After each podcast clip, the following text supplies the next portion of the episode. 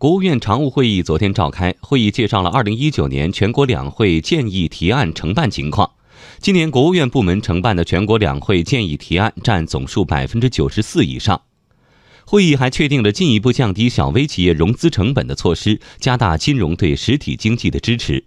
一是坚持不搞大水漫灌，实施好稳健的货币政策，灵活运用货币政策工具，扩大再贷款、再贴现等工具规模。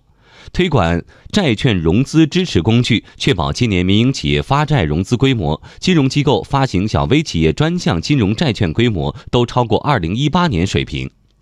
二是推动银行健全敢贷、愿贷、能贷的考核激励机制，支持单独制定普惠型小微企业信贷计划。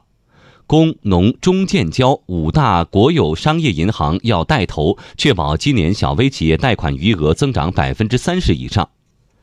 三是通过政府性融资担保降低企业融资费用，国家融资担保基金年度支持小微企业两千亿元，担保贷款户数十万户以上。各地要尽早实现单户担保金额五百万以下小微企业担保费率不超过百分之一，五保五百万元以上不超过百分之一点五的目标。四是引导银行提高信用贷款比重，降低对抵押担保的过度依赖。